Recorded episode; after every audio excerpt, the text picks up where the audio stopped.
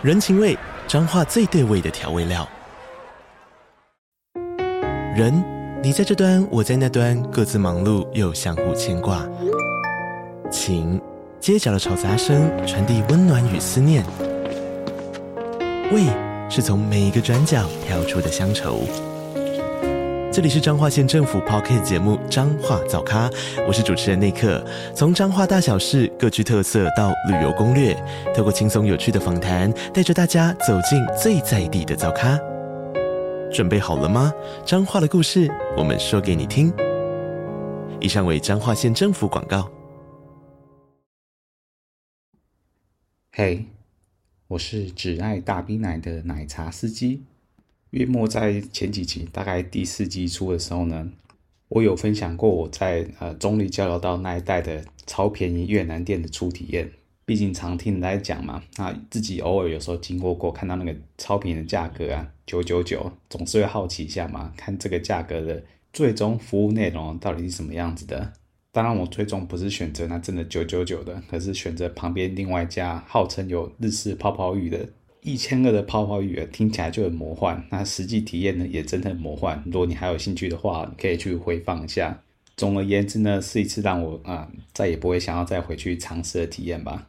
但是呢，原本以为我就要对这块地方打算盖棺定论，就是啊这个地方就是便宜没好货，应该是没有必要再花时间过来考察了。不过呢，过几天呢、啊，就有热心的在地茶友在下面留言说，哎，他其实有发现另外一家是月式洗头的。其实也在环西路上，只是离那些主战场有一点点距离。金额呢，就跟我上次去那个日式泡泡浴是一样价格，一千二。不过个人觉得呢，这个月式洗头的品质还算是可以，值得去试试看。那正好之前也有在节目里面提到，其实如果有机会的话，我确实也蛮想试试看月式洗头的。毕竟在新闻上也炒作过一阵子嘛。之前还有一个新闻是，有网友发现了，他本来不修边幅的老爸。最近怎么迷恋上洗头这件事情？本来以为啊，这个洗头就是一般去发廊那个洗头小妹帮你洗个头，可能了不起两三百块而已，就发现哎，不是哎，是去那种专门的月式洗头啊，洗一次头啊一千多块那种。他就很好奇啊，这个月式洗头到底是有什么样的魔力，能够让他老爸沉迷于此？那底下留言吃瓜网友啊，会留什么样言？我想大家应该都清楚了。感觉以目前的氛围啊，大家对于粤式洗头好像要戴着一个有色的眼镜。那其实，在网络上也能找到很多 YouTube 啊，或者是 TikTok 等样的短影音。当然，已经把月式洗头这一套流程呢、都拍得熟到不能再熟了。那内容呢，不外乎就是年轻火辣的越南妹子啊，服务很周到啊，以他们的穿着啊跟亲昵的举动啊，好像都在打擦边球。但往往绅士们最想知道是，这个球呢，真的只是擦到边而已，还是真的有全垒打打下去？不过可惜的是啊，绝大部分这类公开的影片呢、最后当然没有你想要看的结局嘛。所以绅士们就心痒痒说：“哎，到底该不该去尝试一下呢？真的就只是贵桑桑，然后服务很周全的洗头呢，还是真的洗到最后有什么 special 的服务？”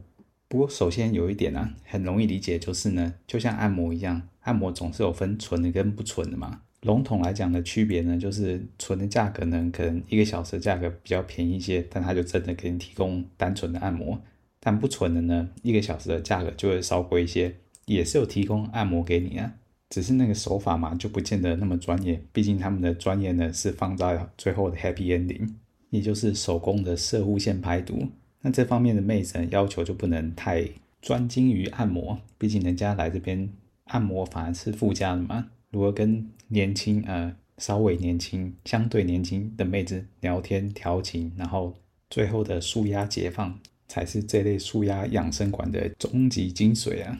你要说这类的按摩馆是挂羊头卖狗肉，虽然说有点吃那个味道，但是我觉得比较算是服务的内容跟着重的点不太一样而已。那所以说，同样的道理，你也可以套用在粤式洗头店。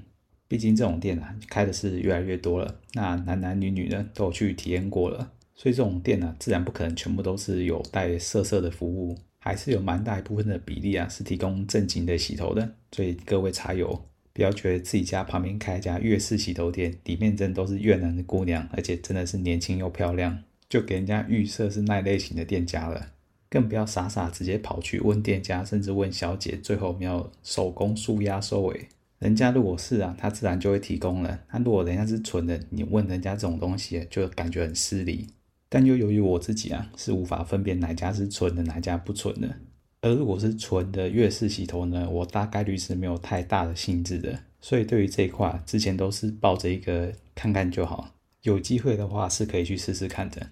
那正好之前有好心的茶友都愿意分享了，那不如就冒险一次尝试看看。毕竟这个价钱呢、啊，其实比起正规的月式洗头，其实没有差多少。所以就很好奇啊，排除掉最后手工的部分，一般正规的洗头流程到底能提供到什么样的水准呢？因此啊，就找了一个合适的时间，话锋一转，我们就到了环西路上了。一样的停车场啊，老位置。不过呢，这间洗头店位置啊，离本来的那些九九九的店家确实还有一小段路，走路大概要五到十分钟。在我走去的路上啊，有三位大叔朝我反方向走回来，三人有说有笑，满面春风。但最重要的是呢，三人身上都散发着香香的味道。嗯，这个浓烈的洗发精的味道呢，闻起来就是同道中人啊。他们走过路上都散发着这种残留的味道。四个老司机啊，都要会心一笑，明白这些茶友们应该是刚刚才享受过的。在这种平日下午两三点鸟不生蛋的时段呢，都有客人，理论上应该不会是雷到极致的店家了。那我走到这家店家门口的时候，才发现其实这一带啊，三三两两的还是有开一些生活馆九九九的，只不过没有像前面那一段刚下交流道转进来那段这么密集了。没想到中间隔了一大段之后呢，还是有三三两两的店家开在这里。不知道生意如何啊？那进店家之后呢，柜台是一位老阿伯。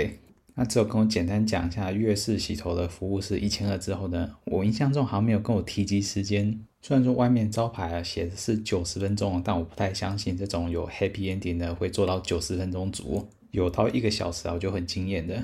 之后呢，阿伯就示意我可以先在门口呢换双拖鞋，然后去里面的椅子上坐着等。那他这边一楼摆设呢，就跟一般的理发厅差不多，就摆着几张理发的椅子，椅子的前面呢就是洗手台。那 Google Map 上呢，你也可以看到里面的一楼的装潢是怎样，看起来就跟一般的理发店其实没什么两样。如果我是小白啊，从外面看到里面这样的装潢呢，估计也想不到里面可以发生什么样的事情。不过想当然啊，这种店家开这个联动式的透天处啊，当然是楼上还有别有洞天的。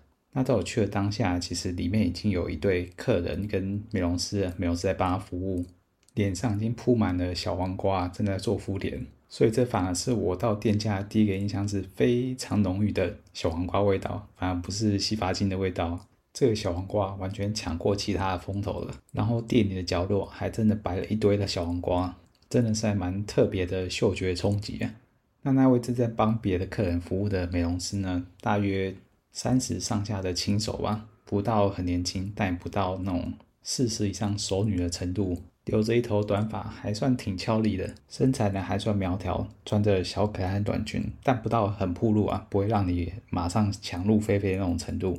我走过去四目相视的时候呢，他还对我浅浅的微笑一下。虽然不是我的美容师啊，不过这个整体印象是有加一点点分的。在椅子上坐了一会儿之后呢，我的美容师终于下来了。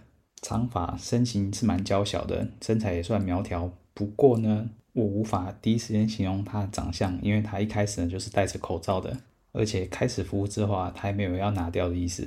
这个就多少有点扫兴了。尽管我可以理解啊，有些人多多少少对 COVID 还是有点防备吧，但都已经正式解封这么久了，就算是做特种行业的，我也很少有人看到有人在服务的过程还是口罩戴紧紧。但我身为一个绅士，但不好意思叫人家马上把口罩拿下来，搞不好人家真的有感冒干嘛的，我也不知道。总之一开始来呢，就开始先放水，然后削小黄瓜，感觉那小黄瓜用量是挺惊人的啊，也难怪一楼的空间里总是充斥着小黄瓜味道了。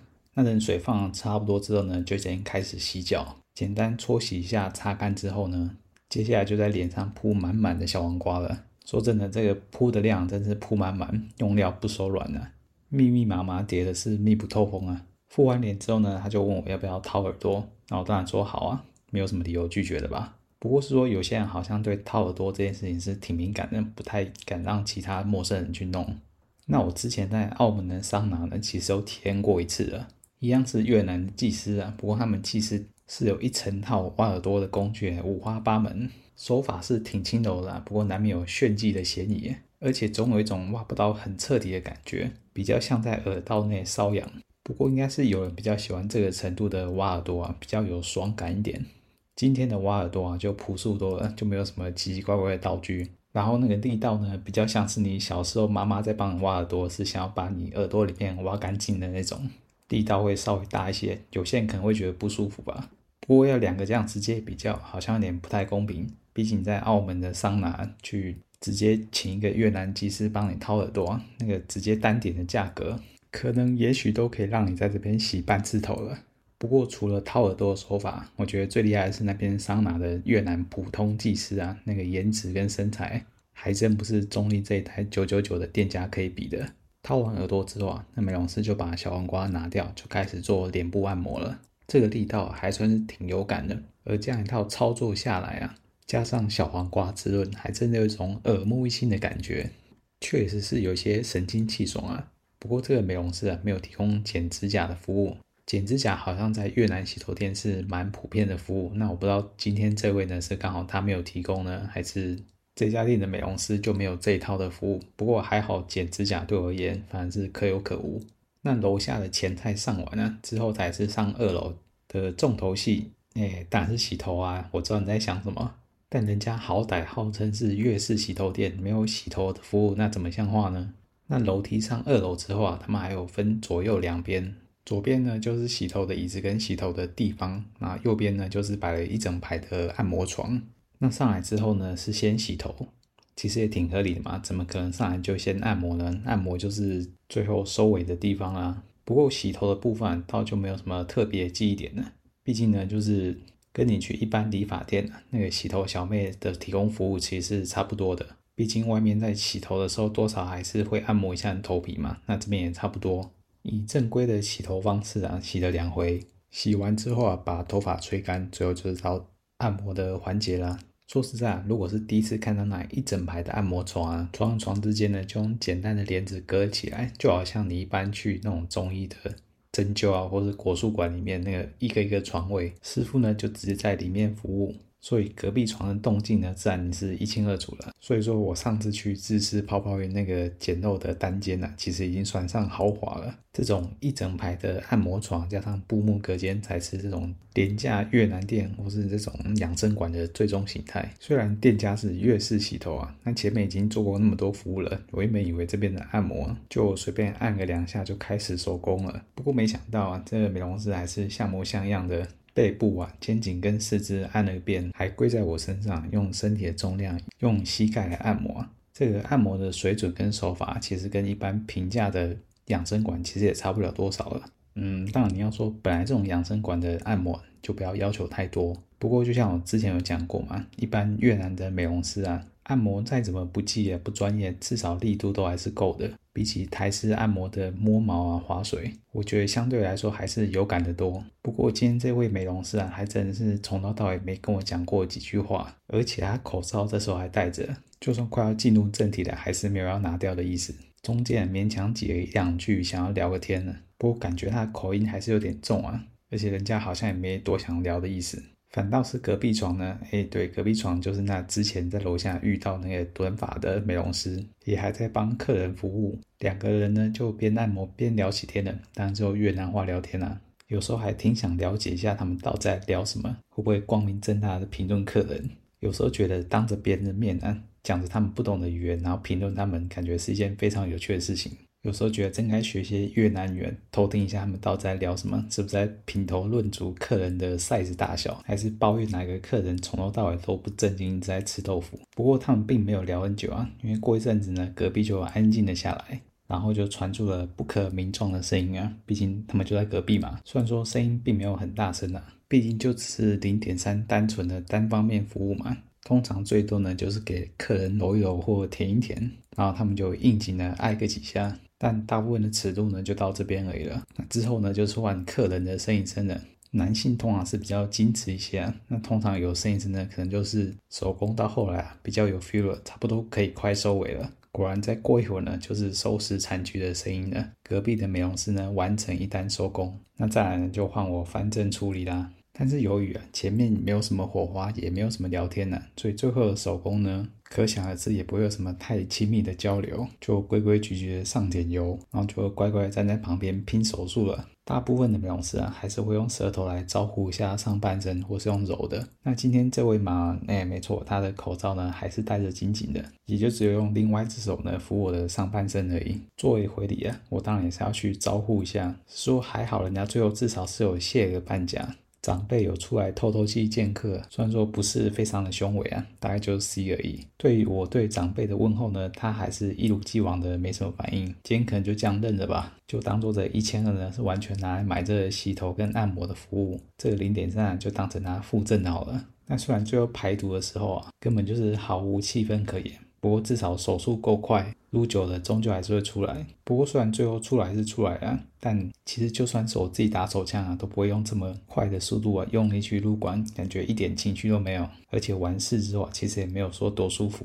如果年轻的时候有摧残过自己小弟弟，试探自己的极限的话，就知道这样子快速大力撸完呢，小弟弟其实是不太舒服的。但总之吧，这一整趟的体验呢就这样结束了。美容师收拾完残局之后，是有在外面等我一起下楼的。直到这时候，他才真的拿下他的口罩，让我看到他的真面目。其实也就一般般，没有说什么眼歪嘴斜啊，或龅牙等等缺陷，就很正常普通的越南轻熟女吧。可能大概也就三十出头上下吧。这个结果呢，也在意料之中。下楼之后呢，就跟一楼柜台的阿伯结了账，结束这次心情复杂的体验了。该怎么说呢？以一样的价格来说啊，上次的日式泡泡浴呢，可以说是从头雷到尾。美容师不又偏大吗？而且中间没什么互动，更何况他们所谓号称主打的日式泡泡浴，完全是一场悲剧，我都不能再重提糗事了。对比今天的月式洗头，虽然美容师几乎也是零互动，而且口罩从头戴到尾，让我觉得有点瞎之外，单就长相、年龄跟身材啊，好歹我最后还是有看过一眼他的真面目呢。这整体素质呢，还是好过那个泡泡浴的大妈的。更不用说，我觉得另外一位短发的美容师啊，我觉得那是再更有一些，好歹也有个七十分。而且更重要的是呢，至少人家洗头啊、敷脸、洗脚、按摩等等这些服务，我觉得还算是可以的。虽然我本人没有去越南体验过真的正宗的越式洗头，不过撇开掉我在二楼体验到的洗头跟按摩啊，那些你要在一般的理发厅跟按摩馆都体验得到。但至少一楼那些流程啊，包括敷脸啊、脸部按摩啊、肩颈按摩，还有挖耳朵，我觉得这流程啊，在台湾就没有那么常见了。更不用说你这些所有东西啊，在一个地方可以一起享受到，我觉得就算是挺特别的体验了。更不用说这一千二啊，虽然没有像他说的做到九十分钟，不过起码呢，也有大概四五十分钟以上。我觉得也差不多了。一般外面正规的月式洗头啊，一整套完成下来也要一千多，甚至可能还要更贵一些。那这边大家可以想象成就是一个减配版，但附赠一个零点三收尾，这样一比较之下，好像还挺划算的。而且老实说啊，只要他们的美容师啊服务态度再好一点，跟客人再更热络一些。我搞不好就会想要回访啊，甚至不用他们的美容师素质要更好、更年轻。我觉得就以他们现在的素质而言呢，就算是差不多了。总之，相比于之前泡泡与踩雷的分享，这次的月式洗头啊，我应该还是会给比较正面一点的评价。但对美容师的素质啊，真的不能要求太多，毕竟就是一般越南店的水准，通常很难找到很年轻的越南妹子。毕竟来这边的越南妹啊，要么就是以结婚管道来台湾，然后离婚，或者是呢来台湾找一般的电子厂工作，做了几年才转行，很少是年纪轻轻就一开始来台湾做这一行了。所以这方面呢，当然也就无法跟越南在地的洗头店比的嘛。毕竟人家真的就是又正又年轻，青春的肉体无敌啊！不过话说回来，这年头去越南，特别是大城市消费，其实也比以前贵上不少了。如果你是在大城市啊，找一些规模比较大的 SPA 或是按摩，或甚至月式洗头也一样，那个零零总总的开销加上小费，真的没有便宜到哪里去了。总之啊，话说回来，如果一千出头越南店的水准是你可以接受的，那我觉得这种不纯的环西路上的月式洗头啊，是你可以体验看看的。也欢迎茶友们分享你自己粤式洗头体验啊，不管在哪个县市，你觉得还不错的，那当然还是以不纯的为优先呐。想大概了解一下这种类似的洗头店呢，在其他地方的价格大概是在哪里。那我这趟来中坜呢，除了洗头之外，刚好还有一两天的空档，于是就在后火车站找一间小旅馆住，顺便尝试一下之前没体验过的。